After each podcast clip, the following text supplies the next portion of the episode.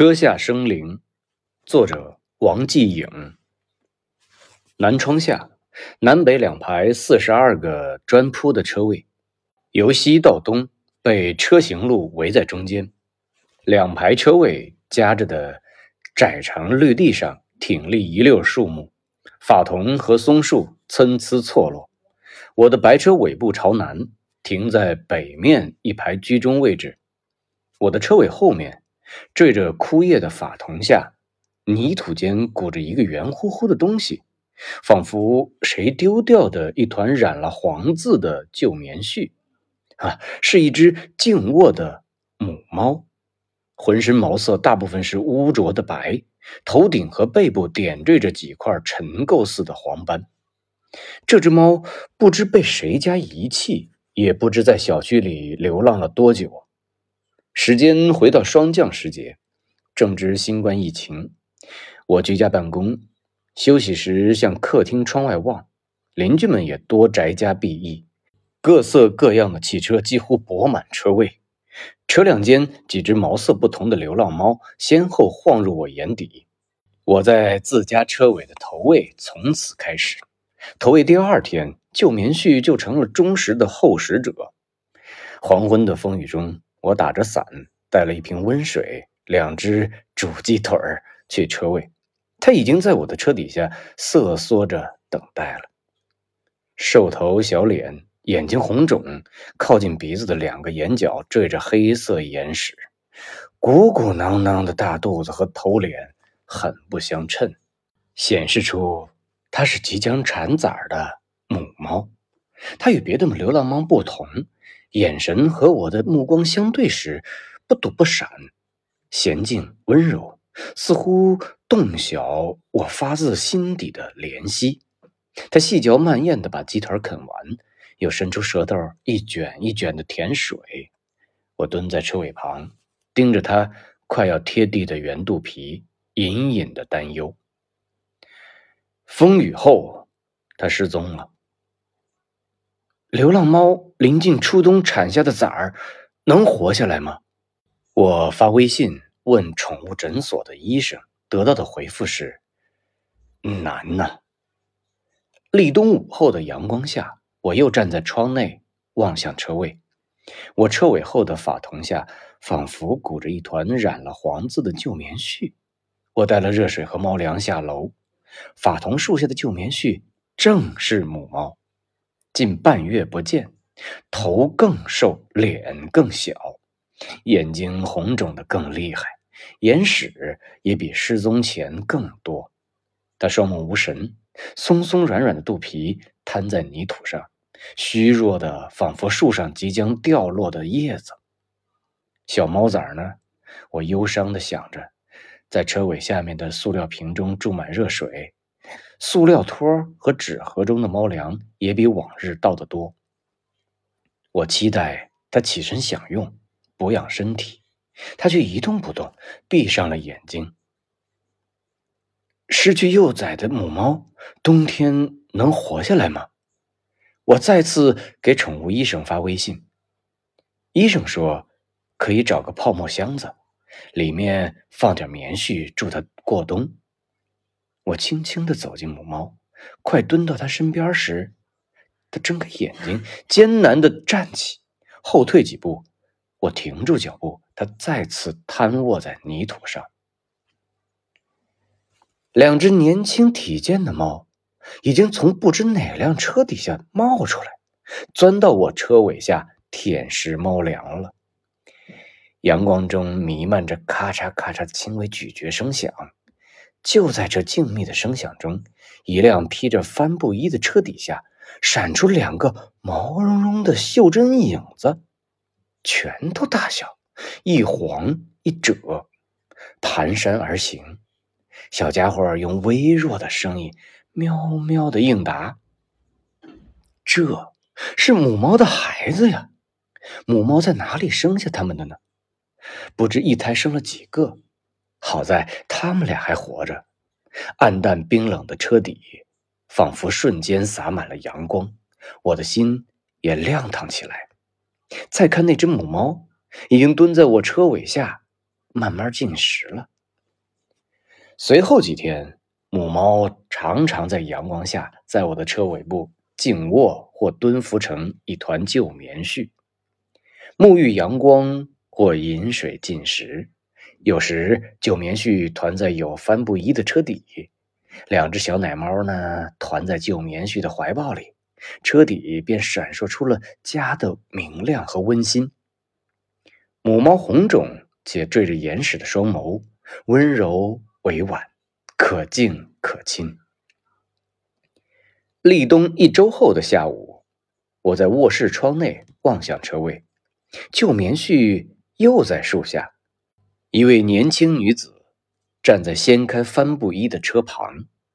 我拉开窗子喊：“车下有两只小猫，请留意一下。”女子向我诉苦：“车子打不着火了，刚才打开发动机盖。”小猫蜷缩在发动机上，赶都赶不走。我带了食物和热水下楼，向女子诉说母猫和猫崽的可怜。她听完，举着手机拨打电话，让人来拖车去修了。此时已不见小猫崽的影子，旧棉絮一动不动地团在近旁的树下，红肿的眼里注满冰凉。有帆布衣的车被拖走了，旧棉絮仍时常团在阳光中或我的车尾下，安静的晒太阳、吃东西。在流连于车尾下的流浪猫中，它仍是最忠实的后食者。它吃的最慢、最久，饮食量也最大，自始至终一声不吭。小区楼宇间还有一处绿地，是流浪猫的据点，有爱猫人士。常在丛生的连桥枯枝下，将饮食投放于塑料罐盘中。朝阳的木质猫屋用白地兰花的棉被子围得严严实实，只留了个进出的小门。小门内也铺了棉花垫子，里面常挤着三四只猫。冬至到来前的一个早晨，一只我投喂过的橘黄猫。身子直挺挺的被冻僵在猫屋外，那样子实在可怜。有朋友说，猫地盘观念强烈，会拒绝不相熟的猫。冬至上午九点后，我又带了食物和热水，轻悄悄地走到自家车后。清早天刚亮时，我已经放过一次热水和猫粮，旧棉絮伏在车尾，松弛而团圆的身后。晃动着两个小家伙，一黄一赭，好像两只能套住拳头的毛手套，胖乎乎，活泼泼。小猫崽还活着，失踪一个多月，它们被母猫藏到哪里去了？我曾经在车身下放过一个纸袋子，袋子里放了柔软的棉毛巾，观察几天也没见猫挤进去的迹象。只好又收起来。天寒地冻，母猫带着孩子在哪里安身呢？猫据点不是他们的地盘儿我看着一楼小院外的矮冬青丛，一时找不到答案呢。再次出现的小猫崽儿和妈妈一样，学会了沉默，大概是为了躲避善意不足的大人和顽皮的孩子。发现我在车后，母猫安然不动，小猫立即藏身到车底的什么部件里。我把水和食物倒下，静悄悄地走开，走远些，再悄无声息地回去偷看。小猫崽儿又埋头于母猫身边，有滋有味地舔食了。冬至中午，我没休息，在客厅窗前站了很久。我的车尾后，旧棉絮团在粗壮的法桐下晒太阳，两只毛手套绕着旁边的矮松跑来跳去，有时还笨拙的试着向树干上爬。这个冬至的阳光格外温暖，朋友圈里不少亲友在发“冬至阳生春又来”的句子。这句诗出自杜甫的小志。意思是冬至一到，阳气出动，春天也就快来了。元旦是腊月初十，二九第二天夜晚，天空一枚剑影突跃，映着一辆辆汽车。我瑟缩在车尾后，蹲下身子倒猫粮和热水。等绕着几十辆车，轻手轻脚地转完一圈，回到自家车位旁，听到我车尾传出的轻微舔食声，我恍然觉得，在自家车尾的后备箱里，春天已提前到来。后备箱内几十斤冰凉的猫粮，一袋袋被我取出，拎到楼上取暖，再一次次拎下来。过了元旦，毛手套般的小黄猫再也没有出现在车尾下。没挨到最冷的三九天，一朵生命的小花就凋谢了。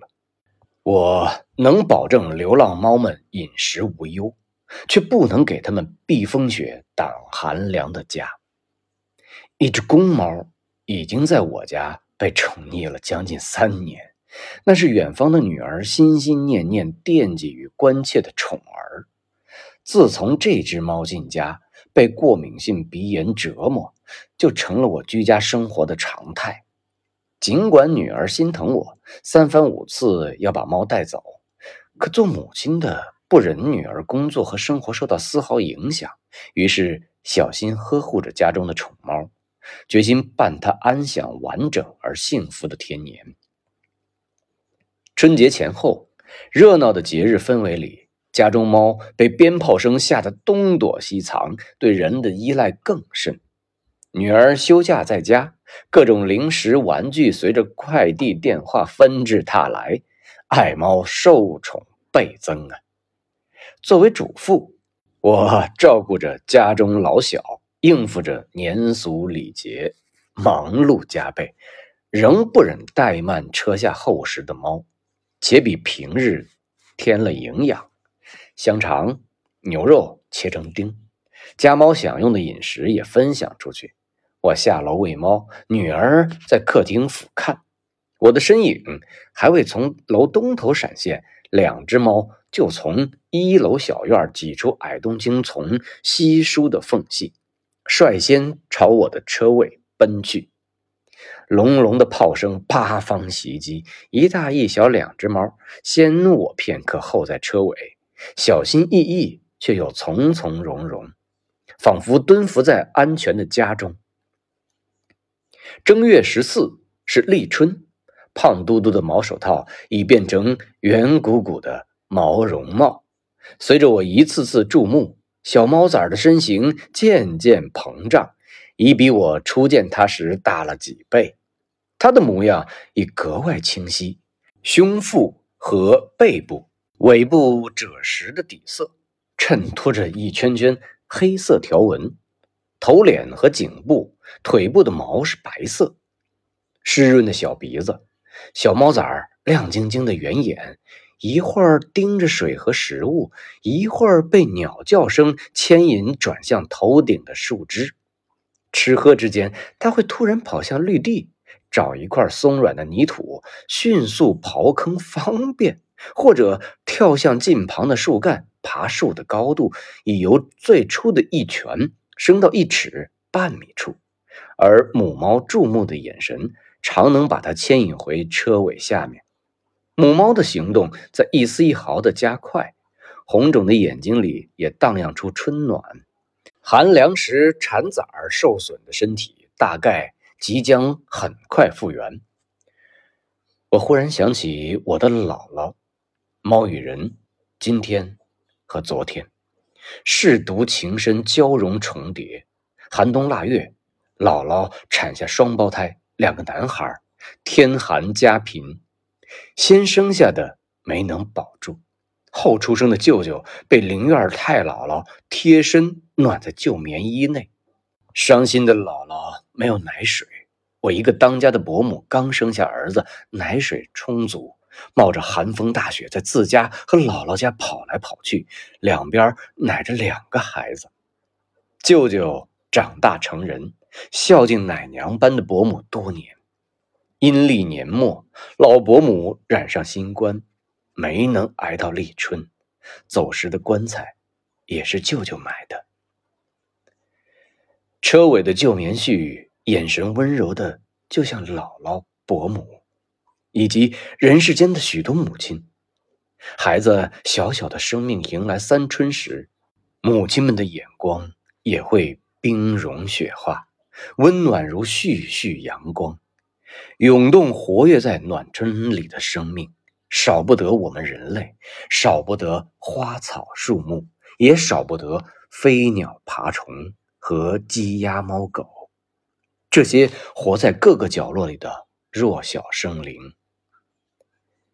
雨水惊蛰，节气一一走过，近五个月大的小猫不再是棉手套，不再是毛绒帽了，四肢长高了，身体舒展开来，年轻俊美，宛如漂亮的小棉袄。吃饱喝足的俊猫蹲坐在树下，仰着脖梗。听枝头飞落的鸟鸣，忽然，俊猫发现我即将走到它身边，机灵的跳起，箭一般的奔向画面之外。这是我给它拍的最后一段视频。春分来临，我已有十天没有见俊猫的影子。它是活泼好奇的孩子，或许去小区旁边的村子旅行了，说不定哪天就回来了。就像……我车下突然多出的某只猫一样，我这样想了好几天，终于忍不住去问负责车位保洁的老师傅：“被车撞死啦！”疫情结束已两个多月，车位上的车来去如同以往。我呵护几个月的小可爱，和之前失踪的猫一样，在保洁师傅口中有了下落，在车下出现。又在车下消失，是他们共同的命运。月光下，我端着食物和水，试图给几只猫找个安全些的所在。可是楼前楼后走了一圈，还是无奈的回到了车位上。清明将至，失去孩子的旧棉絮还在，他仍时常团在阳光中。或我的车尾下，头圆了，脸胖了，眼睛不再红肿，眼屎也少见了。他安静的晒太阳，吃东西，行动迟缓，又托起一个鼓鼓囊囊的大肚子。